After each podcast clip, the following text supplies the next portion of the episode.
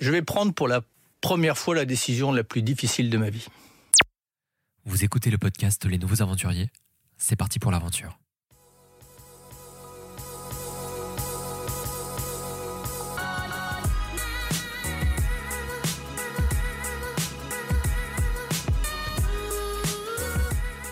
Bonjour à tous, bienvenue sur Les Nouveaux Aventuriers, le podcast des transitions aventureuses. Je m'appelle François et j'ai le plaisir de vous accompagner durant cette écoute. Avec Les Nouveaux Aventuriers, je parcours la France à la rencontre de femmes et d'hommes engagés qui ont osé franchir le pas. Ils ou elles me racontent leur parcours, leurs transitions, leurs doutes, leurs joies, leurs conseils, bref, leur aventure. À travers cette série de conversations, l'objectif de ce podcast est de montrer que l'aventure ne se mesure pas à sa taille, mais à son intensité. Pour la cinquième étape du Tour de France des transitions, direction Saint-Émilion, en Nouvelle-Aquitaine, à la rencontre de Géraldine Boyer, la fondatrice de Parcelle.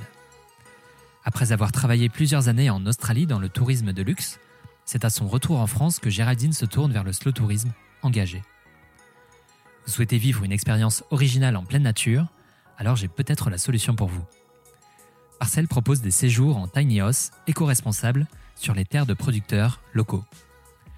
Perdu au milieu des vignes ou entouré d'un champ de lavande, ici pas de Wi-Fi, mais tous les éléments pour se ressourcer, déconnecter, bref, reprendre le temps de vivre. Cet épisode que Géraldine a choisi d'appeler Eat, Sleep and Repeat retrace son parcours. Il aborde également sa transition, la création de parcelles et le concept de la tiny house. Alors sans plus attendre, je laisse place à cette conversation passionnante avec Géraldine. Salut Géraldine. Salut. Merci euh, de m'accueillir dans la première tiny house de Parcelles au cœur des vignobles de Saint-Émilion. C'est la cinquième étape du Tour de France euh, du podcast Les Nouveaux Aventuriers. Et je suis content euh, d'être avec toi aujourd'hui car on va parler de ton projet, Parcelles, qui propose des séjours dans une tiny house en pleine nature. Et c'est un projet que j'adore et qui, à mon sens, en plus, est complètement dans l'air du temps. Mais avant d'aborder ton aventure, j'aimerais d'abord savoir ce que signifie pour toi ce mot aventure. Bah, déjà, merci beaucoup de me, euh, de me parler aujourd'hui. C'est super de vous avoir euh, à la Tiny House. Euh, pour moi, le mot aventure, en fait, ça rime plutôt avec surprise ou du moins inattendu. Pour moi, une aventure, c'est pas forcément aller escalader le Mont Blanc, mais ça peut être une aventure juste à côté de chez moi et être surprise. Donc vraiment aller faire un petit pique-nique, prendre le temps et créer des souvenirs. Voilà, c'est ça pour moi aventure. Alors avant de parler justement de ton aventure entrepreneuriale, euh, pourrais-tu d'abord bah, te présenter, me parler un petit peu de, ton parcours? Bien sûr. Alors, je suis Géraldine Boyer, je suis la fondatrice de Parcel euh, Tiny House. Et euh, donc, j'ai commencé, quoi, j'ai fait une école de commerce assez classique. Et après, je suis partie en Australie, où j'ai eu mon premier poste. Et je suis en fait venue pour un stage et j'y suis restée presque 7 ans. D'accord. Euh, donc j'ai évolué euh, dans le milieu du tourisme, notamment pour Club Med et Sofitel, marketing, digital, euh, voilà, un parcours assez classique. j'ai vécu deux ans en Asie, en Malaisie et à Singapour entre-temps. Et il y a un an, j'ai décidé de rentrer en France. tout simplement parce qu'il y avait des histoires de visa qui étaient un peu compliquées à avoir, et puis surtout parce que la France en fait me manquait. le terroir me manquait, et quand je suis rentrée, j'avais envie de, redécouvrir euh, la France qui m'avait euh, tant manqué. Qu'est-ce que tu étais allé chercher justement euh, à l'étranger que tu ne trouvais pas en France à ce moment-là quand tu as décidé de partir C'est drôle parce que pas grand-chose. À l'époque, j'étais vraiment pas très aventureuse. J'étais plutôt terrifiée à l'idée de partir à l'autre bout du monde. Je parlais pas très bien anglais et une amie m'a convaincue d'aller faire mon stage au bureau du Club Med de Sydney. on l'a fait et c'était superbe. Et en fait, j'aimais beaucoup le style de vie australien qui était très très chill, euh, très ouvert et euh, beaucoup de respect et de bienveillance. Et je pense que je me suis prise au jeu. Puis je suis euh, vraiment une amoureuse de la nature, donc hmm. pour moi vivre dehors toute l'année avec le soleil, c'était juste parfait. Et qu'est-ce que tu as ramené de cette expérience à l'étranger qui t'a servi dans ce projet? On va en parler dans quelques instants, mais qu'est-ce qui t'a servi dans cette expérience d'expatrié justement ah, bah, Je pense ma mentalité. je suis beaucoup plus ouverte qu'avant et je suis surtout beaucoup plus chill. Je pense que le plus important, c'est aussi d'accepter l'échec. En France, on a on a très peur de l'échec et on est vraiment pointé du doigt euh, dès qu'on fait quelque chose de pas forcément bien. Mmh. Et euh, c'est ce que j'ai appris le plus en Australie. Et en, Asie, c'est la mentalité anglo-saxonne qui veut que ben, on, apprend de ses erreurs et euh, on valorise plutôt comment rebondir. Mmh. Ça fait le lien avec l'épisode d'Edouard Goldberry, le skipper aussi, qui parle des vertus de l'échec. Alors derrière le projet Parcelle, il y a aussi un engagement environnemental fort. Tu en as parlé tout de suite aussi de, de ton engagement, que tu aimais la nature.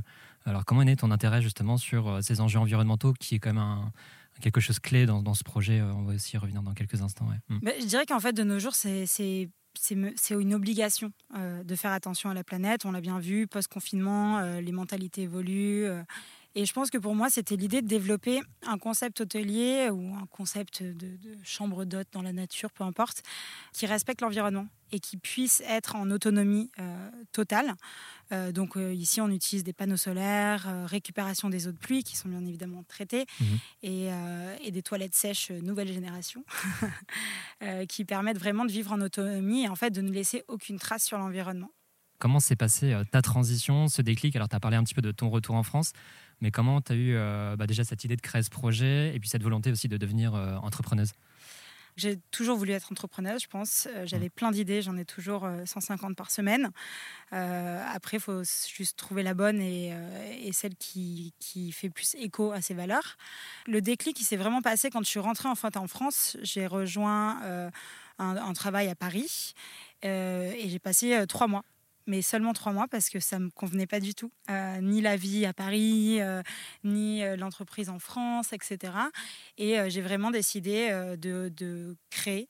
ce dont j'avais toujours rêvé. Et puis, en fait, je ne trouvais pas de concept un peu similaire en France où tu as un habitat éco-responsable, mais un seul, pas un, un espèce de camping ou autre où tu as plusieurs euh, habitats, vraiment avoir ce lieu unique mmh. au cœur de la nature et le lier avec le terroir, le côté gastronomie et surtout euh, producteurs locaux, agriculteurs. J'avais vraiment cette envie de voyager, de découvrir euh, en fait comment on faisait le vin ou comment on fait le fromage, voilà, avoir un peu ce côté exclusif de l'expérience. Et est-ce que tu as été soutenu euh, dans cette aventure entrepreneuriale par euh, ton entourage? C'est une question que j'aime bien poser. Comment euh, l'a perçu justement ta famille, tes parents, tes amis Oui, non, non, j'ai été très soutenue. ce qui est fou, c'est que tout le monde adore le projet, donc je pense que c'est hyper positif. Mmh. Je pense que les entrepreneurs qui ont des difficultés et qui en plus ne sont pas soutenus doivent être super durs. Euh, j'ai eu la chance d'être euh, incubée à la ruche euh, de Bordeaux directement dès mon arrivée sur Bordeaux. neuf mois d'accompagnement qui sont vraiment axés sur l'ESS, donc c'est hyper important. Donc très bon accompagnement. Famille, conjoint. oui, j'ai été accompagnée. Mes parents ont eu un petit doute au début en me disant que bah, j'étais peut-être folle de lâcher un CDI et de tout claquer pour aller devenir, quoi, devenir entrepreneuse à 30 ans. Mais maintenant, ils sont très fiers, donc ça va. Hmm. Alors la transition est tout trouvée, justement on va parler de ce projet Parcelle, euh, donc qui est un projet de tiny house euh, éco-responsable. Alors d'abord pourrais-tu euh, nous dire ce que c'est une tiny house? Une tiny house, c'est en France c'est une micro-maison qui mesure à peu près 15 mètres carrés et qui est en fait construite sur une remorque, donc elle est sur roue, elle est mobile. Et surtout, elle, elle prône le minimalisme et a aussi un, un fort potentiel écologique, puisque comme je l'ai dit, elle peut être en 100% autonome, donc euh, vivre sans aucun impact sur la nature.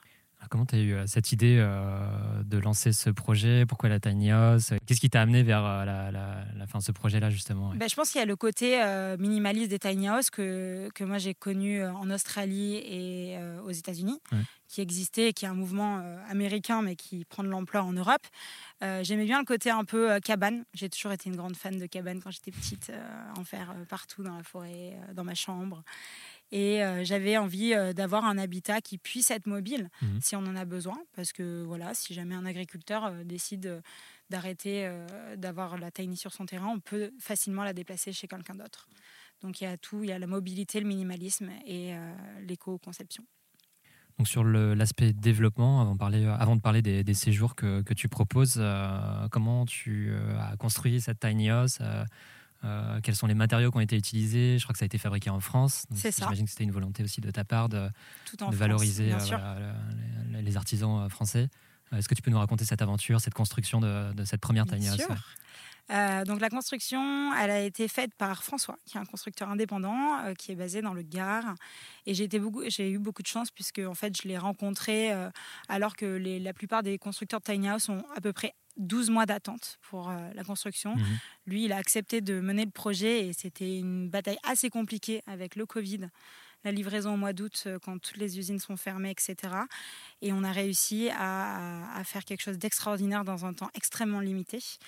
Euh, donc euh, François a tout fait de ses mains, tout seul. Euh, il y a passé un peu quelques mois. La cabane est construite en, bois Douglas. Donc à l'extérieur, on est sur un bois Douglas français. Qui est... Je mettrai quelques photos sur, sur, Instagram voilà, qui est des landes d'une forêt éco-sourcée. Et donc, il est traité de manière à être noir parce qu'en fait, ça permet de traiter le bois de manière naturelle. Donc, il est, c'est du bois brûlé. Et ça permet aussi d'être un répulsif contre les, euh, les moustiques. Mmh. Donc, ça, c'est pratique. Et l'intérieur, c'est tout en, euh, en, bois aussi euh, français. donc, on a vraiment travaillé sur des matières nobles et locales. Mmh sur le financement aussi, euh, comment tu t'es débrouillé pour euh, trouver les fonds pour construire cette première tiny house? Est-ce que euh, ça a été compliqué sur cet aspect-là ou est-ce que ça s'est fait plutôt facilement? Alors les fonds, j'ai fait un apport et après j'ai emprunté mhm. pour la première tiny, à voir pour le développement par la suite. c'était assez facile dans le sens où je ne suis pas écumé les banques pour avoir mon financement, donc c'était assez simple. Après on était en période de Covid, donc ça c'est la partie compliquée. Mais ouais, c'était assez simple. Alors, une fois que tu as la tiny house, après, il fallait trouver euh, le lieu pour l'implanter. Euh, alors, pourquoi déjà avoir choisi Saint-Émilion pour la première euh, tiny house? Et comment ça s'est passé bah, cette relation avec les producteurs locaux Parce que là, justement, on est en plein dans une exploitation agricole. Enfin, tu nous, vas nous en parler. Comment ça s'est passé alors, pour moi, je pense que dans la réussite de Parcelle, il y, a, une valeur humaine qui est très importante et je pense que c'est les partenaires. Mmh. mes partenaires qui sont des agriculteurs, que je rencontre au hasard ou par connexion, etc. Moi, j'ai rencontré Véronique et Pascal euh, un peu par hasard, mais euh, on a de suite accroché. Et je pense que c'était euh, la volonté de, faire quelque chose de différent ensemble et d'oser, parce que forcément, c'est pas leur cœur de métier. Donc, développer un hébergement sur leur terre, c'est quelque chose qui peut effrayer. J'ai eu la chance de les rencontrer et on a vraiment, on a vraiment bien avancé ensemble sur le projet. Le nom Parcelle aussi, comment tu l'as imaginé, euh, ce nom justement Parcelle ah bah Parcelle, on a fait des gros brainstorming avec mes amis, euh, des soirées, des soirées quand on était à Paris et que je cherchais un nom. Et euh, au final, après deux verres de vin, on s'est dit mais Parcelle, c'est une parcelle de terrain et on, on, enlève le LE à la fin parce qu'on veut un mot court et impactant mm. qui marche aussi en anglais. Et puis voilà, il était trouvé, il était disponible à l'INPI, donc on a foncé donc les, valeurs, tu as commencé à en parler. Euh, moi, ce que j'aime bien justement dans ton projet, c'est cette, euh, on en parlait en off justement, c'est cette démarche, ce lien avec euh, les, producteurs locaux. Et c'est vrai que même dans le podcast, nous, on essaye justement de valoriser le, côté local, l'ancrage territorial, la dimension citoyenne aussi, la proximité avec notamment les producteurs. Et ça, c'était un élément clé. Alors, quelles sont les valeurs que tu défends dans le cadre de ce projet, euh, justement, notamment en lien avec les producteurs Alors, pour moi, je pense que les valeurs euh, principales de, de, Parcelle, ben, c'est bien évidemment la durabilité. Donc, euh, que ce soit dans le partenariat avec l'agriculteur, en fait, une relation durable et, et faire, quoi, dans le sens où, où chacun y gagne. Nous, on amène une expertise qui est l'hébergement, on commercialise les nuitées pour eux, mhm. euh, mais on leur laisse l'opportunité de valoriser leurs produits euh, auprès des clients, euh, d'avoir ce contact avec les clients et de percevoir une commission en fait qui va leur permettre de rentabiliser un terrain qu'ils n'utilisent pas forcément. donc voilà, moi c'est vraiment travailler main dans la main. je pense que aussi il y a tout le côté ben, éco-responsable. On essaye de, sensibiliser les gens, de, de, veiller à une éco-conception durable et d'avoir aucun impact sur l'environnement. Euh, donc voilà les deux euh, grandes valeurs, je pense, du projet. Mmh. Est-ce que tu as déjà passé une nuit euh, dans la Tiny? Est-ce que tu l'as testé Oui. Ouais. Non, c'est très important de tester son propre produit parce que tu t'aperçois de pas mal de choses. Et qu'est-ce que qu'est-ce que tu as découvert? Qu'est-ce que tu as apprécié? Et peut-être quelle est la chose qui t'a le plus manqué S'il y a quelque chose qui t'a manqué, enfin, est-ce que est-ce que tu peux nous raconter cette première nuit dans la Tiny Oui, bien sûr. Qu'est-ce que j'ai le plus apprécié? Je pense que c'était l'apéritif dehors, quand il est 18, 19 heures et que les lumières commencent à, baisser et que tu es en train de boire euh, ton petit verre de vin avec euh, des tartinables locales, euh, éthiques, etc. Et c'est juste un moment un peu suspendu dans le temps. moi, j'étais avec, avec mon copain et c'était super agréable. Donc ça et le lit qui est extrêmement confortable. et se réveiller, voilà, tu tires les rideaux et puis tu as vu sur la nature, tu peux regarder les petits lapins passer s'il y en a. Hmm. Est-ce qu'il y a quelque chose qui t'a manqué ou euh, pas euh, Ou est-ce que tu avais justement identifié des, choses que tu as corrigées par la suite? Oui, une lampe torche par exemple. Il manquait la lampe torche et, euh, et au final, si tu veux vraiment déconnecter et, jouer le jeu de laisser ton portable de côté, ben en fait, tu oublies vite que tu n'as pas de lampe. donc là, j'ai acheté une lampe torche juste après mon séjour dans la Tiny. Hmm. Et pour toi, justement, qu'est-ce que viennent chercher les, clients quand ils réservent justement une nuit dans la Tiny quels sont les retours par rapport à, leur expérience? Ils viennent chercher l'insolite et surtout la nature. En fait, euh, je pense, voilà, on est euh, actuellement assis euh, sur la table de, pique-nique à l'extérieur. Ils viennent chercher ça, avoir un petit jardin. Moi, je dis souvent que la tiny, c'est la maison de campagne en plein milieu de la nature. Mmh. c'est une petite cabane qui est très fonctionnelle et super confortable, mais le plus beau, c'est d'être à l'extérieur. Alors, tu en as parlé un tout petit peu tout à l'heure, mais est-ce que tu peux revenir sur les équipements que l'on trouve dans la mmh. tiny est-ce que, euh, voilà, comment, est-ce que tu peux décrire ce qu'il ce y a à l'intérieur? J'imagine qu'il y a tout ce qu'il faut pour euh, être bien confort. Alors, il y a déjà un super lit très confortable euh, qui est un queen size, donc il y a assez d'espace. on a une petite cuisine qui est tout équipée hein, avec des feux à gaz, casseroles, poêles, etc. Donc, tu peux vraiment te faire à manger si tu le souhaites. Tu prévois d'acheter des petits trucs sympas. Il y a une salle de bain absolument fonctionnelle, très confortable, même un peu trop, puisqu'on oublie de de rappeler qu'on est sur euh, l'eau de pluie. Euh, donc forcément, les douches, c'est moins de 3 minutes. Et puis on essaie d'arrêter l'eau quand on savonne ou se, lave les cheveux. C'est pas très évident.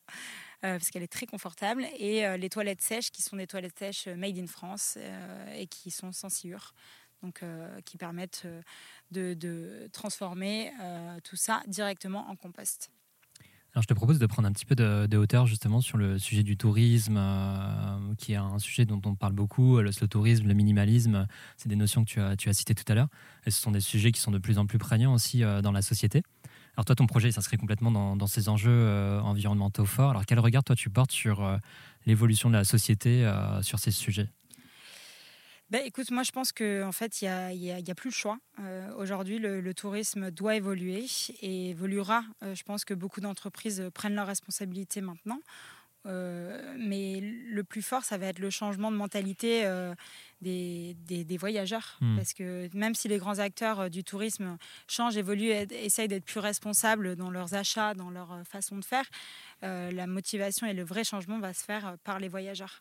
Donc euh, il faut les sensibiliser, il faut les habituer à voyager autrement, euh, de ne pas trouver toujours le confort. Euh, si on est en haut d'une montagne, tu n'auras pas forcément le confort d'aller dans l'hôtel 5 étoiles du coin.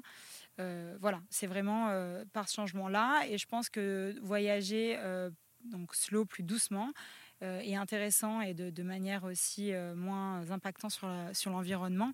Bien évidemment, éviter, essayer de limiter ces, transports en avion. Euh, mais je pense que c'est aussi de se dire, voilà, je vais juste prendre le temps d'aller me balader, de regarder ce qu'il y a à côté. Ça m'a toujours un peu effrayé les, touristes qui s'enferment dans un hôtel et qui voient rien du pays, par mmh. exemple. donc ouais, je pense que c'est très important que le changement vienne des voyageurs. Alors, ce podcast, il met en avant des audacieuses et des audacieux. Alors, est-ce que tu aurais des conseils à donner à ceux qui hésitent euh, à franchir le pas? Oser. C'est ce que je dis tout le temps. C'est il faut oser. Euh, la vérité, c'est que on, a peur. On a tous peur euh, quand on se lance.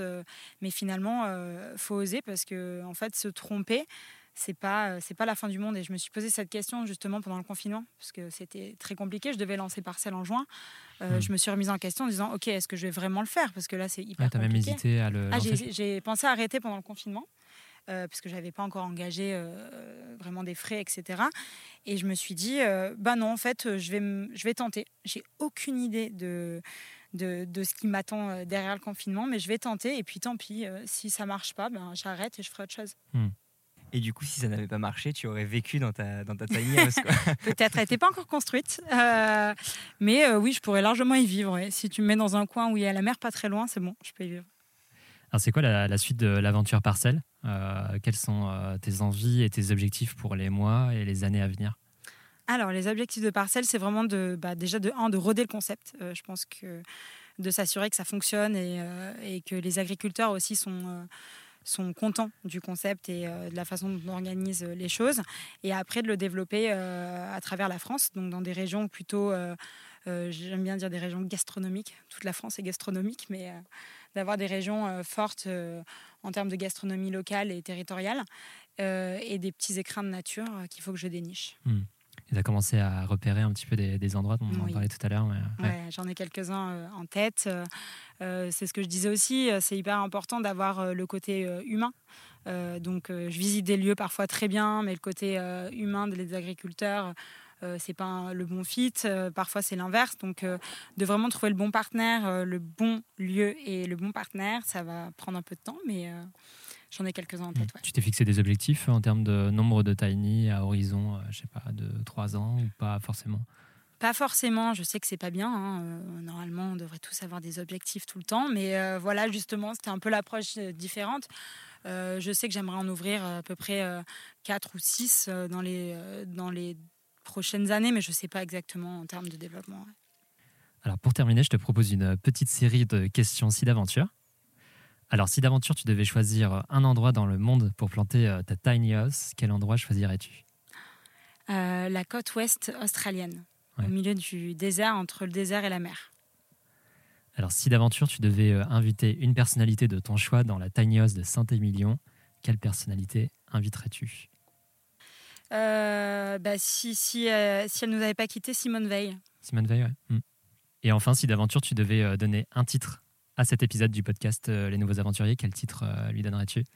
Je donnerais Eat, Sleep and Repeat.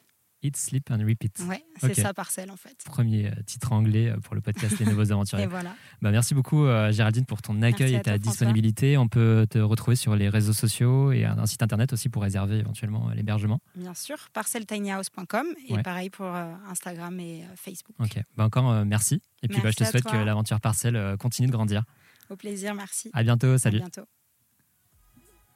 Si vous aimez le podcast Les Nouveaux Aventuriers, vous pouvez l'aider en partageant les épisodes sur les réseaux sociaux. Vous pouvez aussi lui donner un maximum d'étoiles sur Apple Podcast. Enfin, vous pouvez suivre le Tour de France des transitions sur Instagram et le soutenir sur Ulule. Les liens sont dans la description de cet épisode. À bientôt pour une nouvelle aventure.